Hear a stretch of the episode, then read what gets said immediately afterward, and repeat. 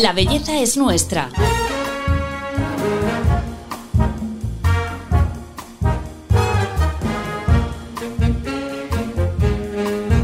Un podcast de Telva. ¿Cómo limpiar la piel? Si debemos exfoliarla cada día o no. ¿Y cuáles son los tratamientos más efectivos para envejecer mejor? Hablamos hoy con una dermatóloga top.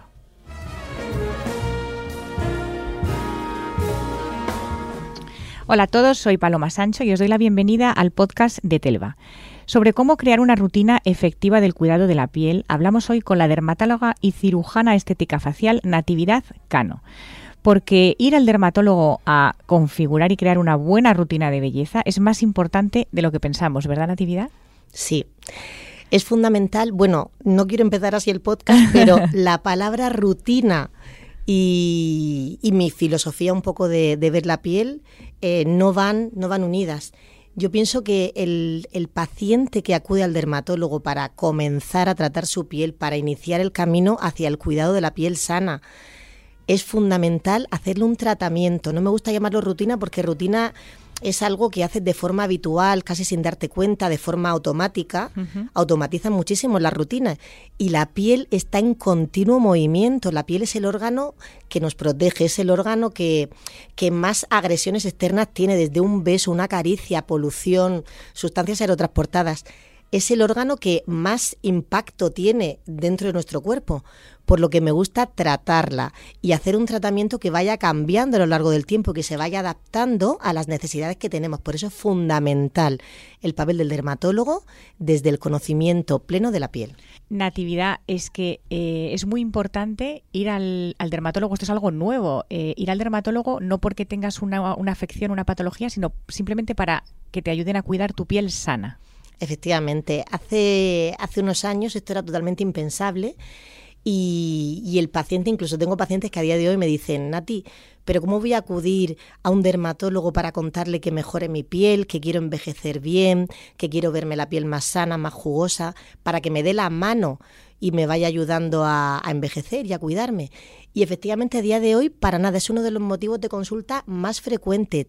Todo el mundo, todo tipo de, nosotros siempre hablamos de pacientes, los médicos, todos los pacientes, eh, toda la población es subsidiaria de poder, de poder mm, tener un cuidado de la piel y de favorecer su envejecimiento yendo de la mano de un dermatólogo. ¿Cuáles serían los pilares eh, que tú pondrías en ese cuidado diario de la piel? El cuidado diario de la piel tiene que tener siempre limpieza, y siempre un tratamiento transformador. Em, yo siempre le explico a los pacientes la, hidratación, ¿no? Es algo que, que les llama muchísimo la atención porque, claro, una piel de un, la piel de un bebé, de, una persona que tiene la piel sana, no necesita hidratación. La piel no se nutre por fuera, se nutre por dentro. Es un órgano que tiene vascularización arterial y retorno venoso, por lo que se nutre completamente por dentro, no necesita hidratación por fuera. Sin embargo, nos bombardean con hidratación, penetración, la piel es totalmente impermeable, por lo que necesita siempre limpieza para eliminar la celularidad muerta, puesto que está en continuo movimiento, y siempre algún activo que le ayude a renovarse para que de esta manera siempre esté sana, brillante, luminosa y no se acumulen en ella pues materiales que le pueden dar un aspecto más apagado, más negruzco, más tetrino, de menos salud. Hmm, esto, eh, si lo traducimos a una rutina cosmética, ¿significa que la crema hidratante hay que sacarla de, la ecuación? es que la crema, la crema hidratante, eh, bueno, esto es una brutalidad, pero Paloma, hidratar, cualquier aceite hidrata nos hidrata el aceite de oliva, nos hidrata un trozo de jamón serrano que nos pasemos por la piel, pero es fundamental tratar. La hidratación siempre tiene que ir acompañada de un tratamiento, un tratamiento activo que nos active la funcionalidad de la piel.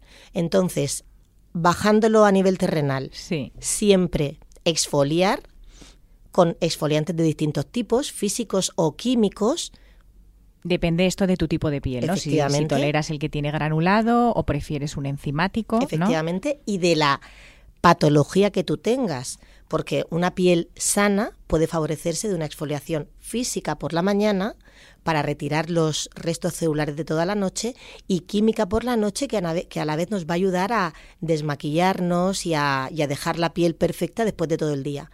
Sin embargo, una piel más acnéica o con acné activo va a necesitar de hidroxiácidos y de una limpieza más intensa, una piel con melasma o con hiperpigmentación y fotoenvejecimiento también. Depende del tipo de patología, más que del tipo de piel, porque en muchas ocasiones hablamos de tipos de pieles cuando la piel es o sana o patológica. O sea, esta clasificación de tradicional de mixta, eh, seca, eh, grasa, esto no existe, es o sana o patológica. y dentro de la patología hay un abanico muy grande de patologías que muchas de ellas se solapan entre el acné, la rosácea, la piel con melasma, la piel con fotoenvejecimiento. Son distintos tipos de patologías que pueden afectar a nuestra piel con distintas causas. Y siempre hay que abordarlas desde el punto de vista médico para poderlas subsanar, para poderlas curar y acompañarlas aparte de esta exfoliación que, destacas que es tan importante, ¿qué más eh, tendría esta rutina cosmética? Básico, fotoprotección solar. Si tenemos 30 euros de presupuesto para cuidarnos la piel, solamente quiero que lo gastemos en fotoprotección solar, el mejor anti-aging, el, el, producto o la medicación, incluso podríamos llamarla, que nos va a dar la mano y nos va a ayudar a envejecer mejor, es el fotoprotector. Ir por la acera de la sombra, llevar gorra, llevar siempre una fotoprotección solar que si hacemos actividades al aire libre, deporte, eh, tenemos un trabajo que nos supone eh, sudar muchísimo, que se nos vaya retirando, poderlo reponer cada dos horas va a ser nuestro, mm, nuestra punta de lanza en el cuidado de la piel, la fotoprotección solar. Y por último, un ingrediente y un producto, un principio activo que para mí es fundamental en el cuidado de la piel desde una piel atópica, con rosácea, con melasma, con acné, es el retinol. A la única mujer y al único, bueno, a la única mujer, porque los hombres lo podían utilizar todos, a la que no se le puede poner el retinol es a la mujer embarazada, porque a día de hoy no es ético hacer eh, ensayos clínicos serios para poder demostrar que el retinol lo puede utilizar la embarazada. Y como a nivel oral puede provocar eh, alteraciones durante el embarazo, del feto no se puede dar y no es ético que una medicación que no es eh, indispensable para la vida, por así decirlo, como un antibiótico, un antihipertensivo, eh, no se pueden hacer estudios serios, pero la única mujer que no se puede beneficiar del retinol es la embarazada. El resto de población siempre se va a beneficiar de este acelerador de la creación de la piel, de la eliminación de la piel que no está sana y de la generación por esa inflamación de colágeno y elastina de forma natural. Mm. O sea, es el producto revolucionario que es antiquísimo y que a día de hoy cada vez se emplea más ciencia, más tiempo y más dinero en hacerlo eh, más cómodo para, para la piel, más cosmético y más efectivo. Esto eh, también eh, las pieles sensibles, como tiene diferentes concentraciones, ¿no? Eh, Efectivamente. 0,1. Paloma, la piel sensible no existe. Pero... Ah, bueno. la piel con patología o rosácea o, vale. Eso es fenomenal. La piel, efectivamente, las pieles son sensibles cuando no tienen un equilibrio perfecto. Yo siempre le digo a los pacientes que nuestra piel está preparada para estar en el Everest a menos 25 grados o para estar en un cayuco en el Mekong a 40 grados con sensación de humedad del 100%. Y, ¿Por qué una piel sensible cuando le aplicas cualquier crema hidratante se irrita, se pone roja, mm. eh, molesta? ¿Por qué cuando salimos de la ducha mm, notamos la piel muy sensible, muy roja? Todos estos cambios son típicos de la rosácea, que puede, puede ser eh, puede manifestarse en muchísimos grados, de muchísimas maneras. Una piel sensible es una piel patológica mm. y hay que reestructurar la piel, hay que equilibrarla y todo eso lo podemos conseguir con una adecuada limpieza, con retinol y luego con otros medicamentos que están asociados a la curación de otros factores que, provocan la piel sensible, como el Demodex folliculorum, como el exceso de grasa, etcétera.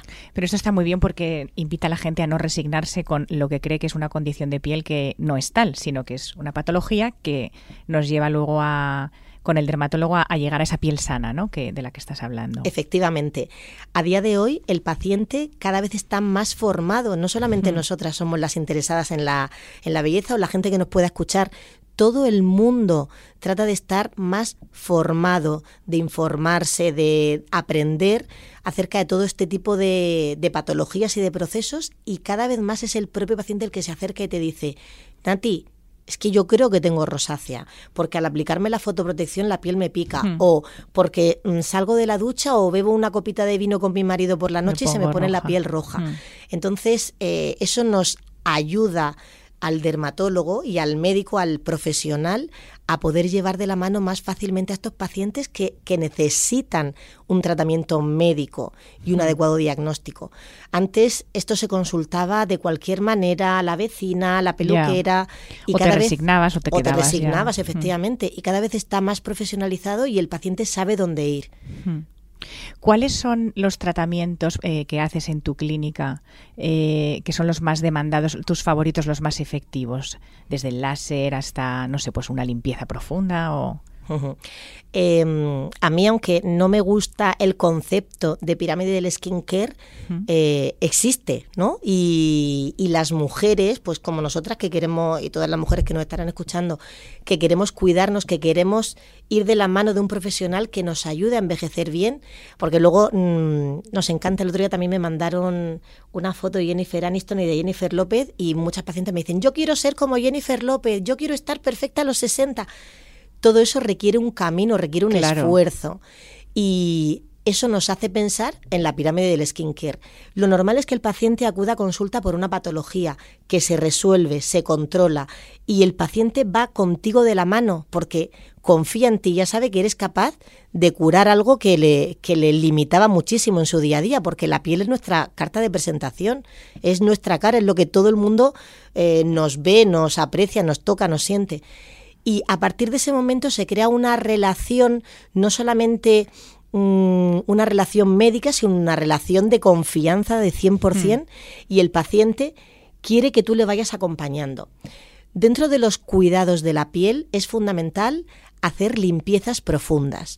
Limpiezas profundas no significa una limpieza como tal, una limpieza manual, una limpieza con dermalinfusión, con extracción de material sebáceo, limpieza del poro y dermalinfusión de distintas soluciones, ácido láctico, salicílico. Son exfoliantes mm. mucho más agresivos que nos van a ayudar a limpiar más la piel. A esto lo acompañarían peeling superficiales, un pasito un poquito más eh, como más agresivo, pero con el que se puede hacer también una vida inmediatamente después totalmente normal. Y para renovar la piel de forma más intensa, para favorecer el envejecimiento, para eliminar eh, esas huellas que nos va dejando la edad y el tiempo en nuestra piel, están los tratamientos láseres. Todas esas pieles que vemos mm, que parecen de porcelana son pieles que se someten de forma muy frecuente, cada seis meses, de forma anual, a láseres de luz o con cromóforos de pigmento o vasculares o a láseres ablativos. Los láseres ablativos a día de hoy para mí son eh, lo más top que hay. Convertir la piel en plena chamusquina Claro, es que es lo que iba a decir, que es, como quemar, ¿no? La piel. Efectivamente, quemar la piel, pero de una forma muy precisa, muy controlada, para disminuir al máximo los posibles efectos adversos y para que la recuperación sea rápida y maravillosa. Eso lo conseguimos con los láseres ablativos de CO2. No solamente se utilizan para tratar la piel en profundidad y en superficie, sino que tienen una tecnología que incluso nos permiten a los dermatólogos, ya sabes que yo estoy especializada en cirugía estética facial, hacer cirugía con el láser. El láser disminuye el procedimiento, puesto que disminuye el sangrado, disminuye el posoperatorio, puesto que disminuye la inflamación que ocurre durante la cirugía y la recuperación es mucho más rápida. Es un láser muy, muy, muy versátil que nos sirve para no solamente para cuidar la piel, sino para tratarla desde muchos aspectos. Y sería para mí el, eh, la punta de lanza, el tratamiento más puntero que tenemos a día de hoy para, para mantener una piel joven y sana, no solamente desde fuera, sino también desde dentro, láser CO2 ablativo. Sobre este tipo de tratamientos y la abrasión de la piel, vamos a escuchar eh, dónde está el origen y cuándo se empezó a utilizar.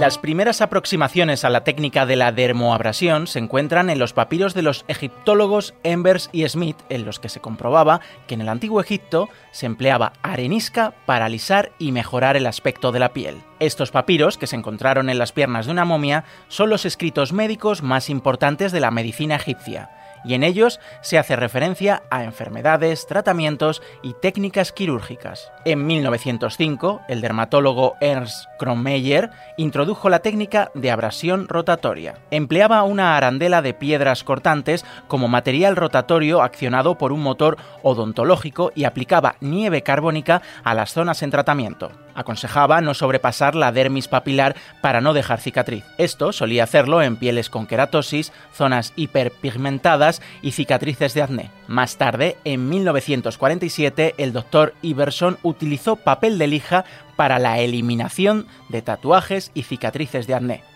algo lento y tedioso, que producía formación de granulomas y hemorragias frecuentes. La técnica empezó a difundirse a partir de 1953 con el dermatólogo Abner Curtin, que utilizaba fresas de diamante y acero y motores eléctricos que llegaban a alcanzar 22.000 y 60.000 revoluciones por minuto. A día de hoy se emplean tecnologías láser menos agresivas y con la máxima precisión.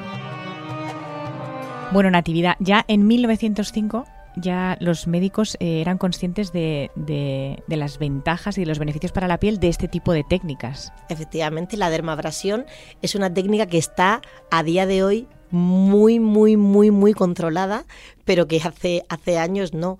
Y, se utilizaban, como acabamos de, de, escuchar, pues verdaderas lijas automatizadas en forma de, de pues de, de rulo eh, para lijar la piel por completo, quitar las capas más superficiales de la epidermis y dejar las capas más profundas, sangrantes, y de esa manera ese proceso de renovación de la piel nos permitía generar colágeno, generar elastina, de esa inflamación tan grande que ocurre para que nuestro organismo recupere la piel y luego, por supuesto, la creación de piel nueva, que es lo que por defecto siempre va a hacer la epidermis, crear piel nueva.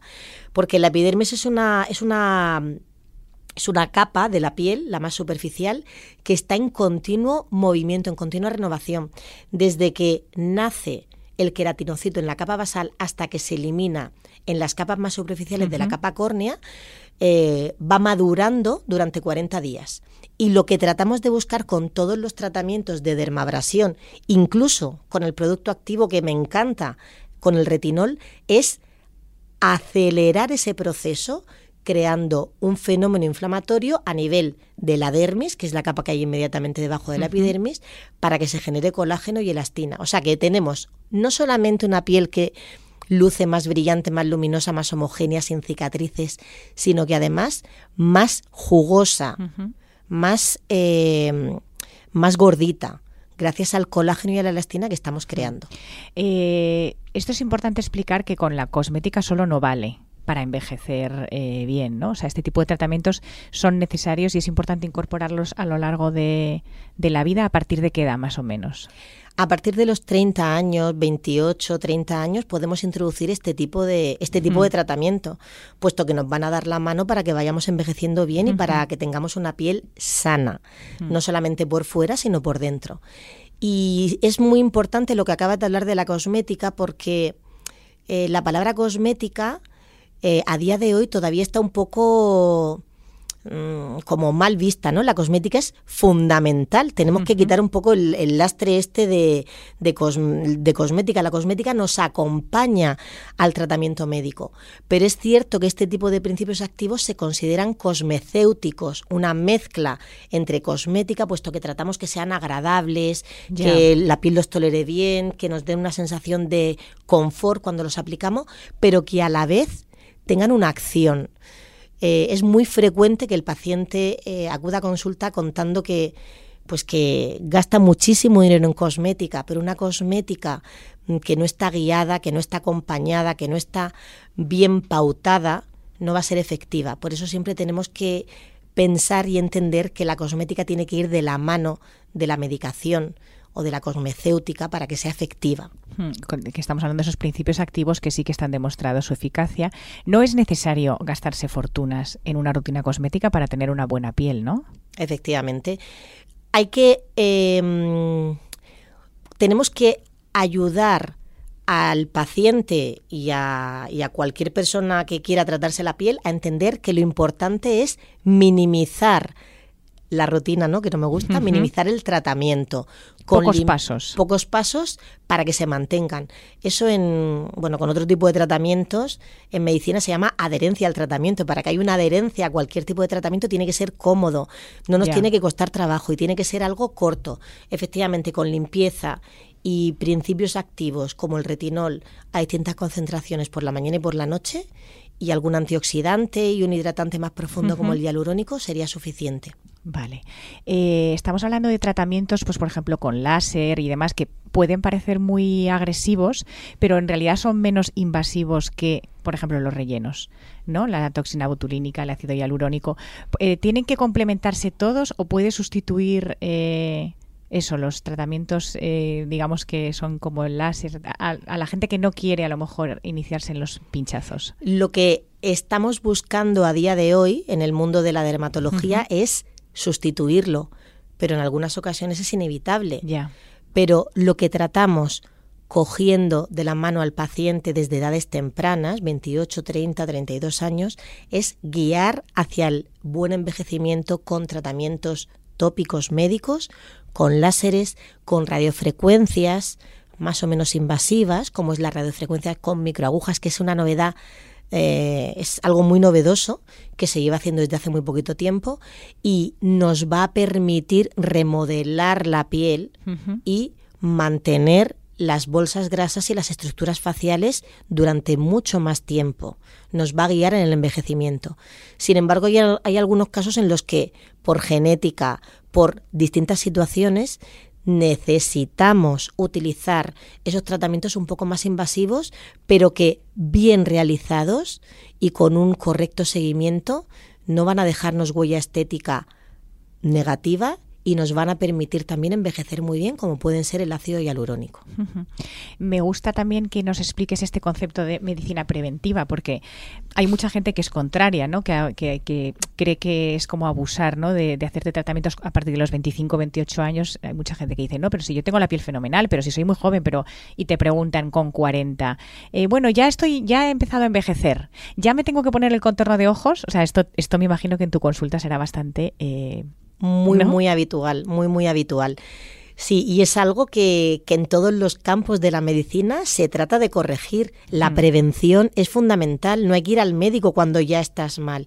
Es fundamental prevenir, no solamente en el mundo de la oncología, en el mundo de la, de la medicina primaria, en todos los campos, en el mundo dermatológico también. Hay que tratar de prevenir para no tener que llegar a situaciones hmm. más agresivas, como pueden ser un lifting, una cirugía, que en muchas ocasiones hay que hacerla, pero por lo que luchamos ahora y en lo que tratamos de centrarnos es en la prevención, para no tener que llegar a esas situaciones que se pueden hacer perfectamente y en muchas ocasiones van a ser el único tratamiento. Pero hay que educar a la población efectivamente para la prevención y para no asustarse ante la palabra estética o cosmética, puesto que son cuidados de salud, igual que nos gusta tener una vida activa, saludable, una adecuada dieta, la piel es nuestro órgano más visible. El, yo siempre digo que es el little black dress, ¿no? El, fondo de armario. Es que, es que no hay mayor fondo de armario que nuestra piel y hay que cuidarla siempre y desde edades muy tempranas. Hablando de, cirugía, que como bien explicabas antes, tú eres cirujana plástica facial. Em, tienes dos técnicas muy, muy novedosas en tu, en tu clínica y que la gente eh, vamos, va buscando como loco, que es el lifting de cejas y el lip lifting, ¿no? El de los labios. ¿Cómo, ¿Cómo los haces? ¿Y cuándo hay que llegar ya a este punto también? Bueno, estas, la verdad que sobre todo el, el lip lift, el lifting del labio superior, es una técnica muy novedosa que cada vez está más demandada porque mm, es la única indicación para mejorar el labio, para mejorar la sonrisa cuando las mujeres tenemos el labio largo.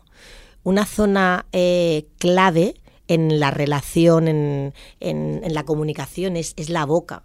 Y marca muchísimo el envejecimiento cuando una mujer o un hombre hablan sin que se le vean los dientes de la arcada dentaria superior. A medida que nos vamos haciendo mayores, las capas grasas van disminuyendo y eso hace que la cara se vaya alargando, se vaya cayendo, el labio también vaya alargándose. La masa ósea también se va reabsorbiendo y todo eso hace que vayamos tapando los dientes y que nuestra imagen sea eh, más envejecida. Por lo que el acortar esa distancia de piel entre la nariz y el labio vuelve a mostrar la arcada dentaria, incluso la zona roja del labio, la semimucosa, la que nos pintamos, la vierte un poquito, dando esa imagen de jugosidad, del labio un poquito más grueso. Y es una técnica maravillosa de rejuvenecimiento, pero también la van a necesitar muchas mujeres que han abusado de los rellenos, muchas mm. mujeres que no han sabido envejecer bien y que en ellas el relleno sí le ha dejado mucha huella estética, por lo que abarca desde edades muy prematuras, chicas de 28, 30 años, hasta edades eh, más longevas, 60, 70 años, forma una zona muy, muy, muy, muy evidente y de muchísima relación, los labios, nos ayuda a comunicar, a expresar y nos va a rejuvenecer muchísimo. Es algo muy novedoso y que cada vez estamos haciendo más en España. Sí, además que importante lo del abuso de los rellenos de labios, ¿no? Que los labios son ahora mismo como la zona del rostro más eh, tratada, ¿no? Entonces eh, esto al final no, no queda tan artificial a lo mejor. Claro, totalmente natural. El movimiento de los labios que en muchas ocasiones con los rellenos se ve alterado. El labio se mueve más despacio, no tiene la, movilidad y la belleza de, un labio natural. Con el lip lift se mantiene y, bueno, y nos da resultados buenísimos. La verdad que las anécdotas más satisfactorias que tengo las tengo con el, con el lifting de labio. Eh, me acuerdo uno de los primeros que hice, que no fue total, fue solamente de un ladito, porque la paciente tenía una asimetría labial. Era una, chica guapísima, ya tenía hijos mayores, tres niños mayores. Y cuando la operé, me mandó una foto a los días con los labios pintados de rojo. Y me dijo, Nati, es la primera vez que me pinto los labios de rojo, muchas gracias. Porque claro, cuando pintas los labios, todas las deformidades, las mínimas alteraciones. El código de barras, todo se marca. Se marca más. Y, y la verdad que es lo que mm, eh, la cirugía que más me gusta porque el, paciente se va feliz. Hmm. Ha solucionado un, lastre que a lo mejor para nosotras no tiene ninguna importancia, pero para él sí. y, bueno, la cara es el espejo del alma. Eh, justamente ayer lo hablaba con, lo hablaba también por mi Instagram. y estar bien es fundamental. Y con estas pequeñas cirugías ayudas a muchísima gente. Bueno, Natividad, pues ya llegamos al final del episodio y para terminar te voy a pedir que nos digas, eh, que nos derribes cinco falsos mitos en el cuidado de la piel.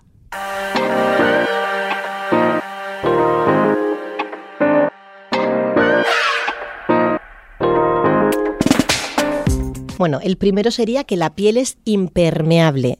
Tenemos que pensar que hay que tratarla, hay que cuidarla, pero no centrarnos solamente en la hidratación. En segundo lugar, efectivamente esto, que la piel no necesita hidratación como tal, necesita estar sana. En tercer lugar, la exfoliación, un procedimiento tan temido en muchas ocasiones y que nos va a permitir mantener la piel sana y bonita durante toda nuestra vida. Es fundamental realizar, llevar a cabo una adecuada exfoliación siempre por la mañana y por la noche. Algo que para mí es básico y que es eh, un cosmético, un cosmecético fundamental es el retinol.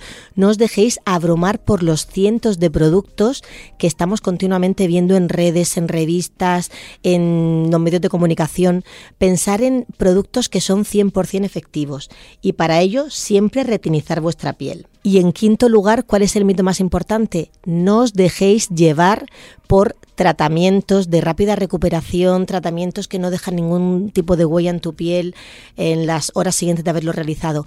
Pensar que siempre para cambiar la piel tiene que haber un proceso biológico, la piel es un órgano y como órgano que es se tiene que someter a un proceso para llevar a cabo un cambio y obtener unos resultados, siempre en manos de un buen dermatólogo que os acompañe en todos estos procedimientos más o menos invasivos, pero que son necesarios para envejecer bien y para tener una piel sana. Supongo que podría estar bastante cabreado con lo que me pasó. pero cuesta seguir enfadado cuando hay tanta belleza en el mundo.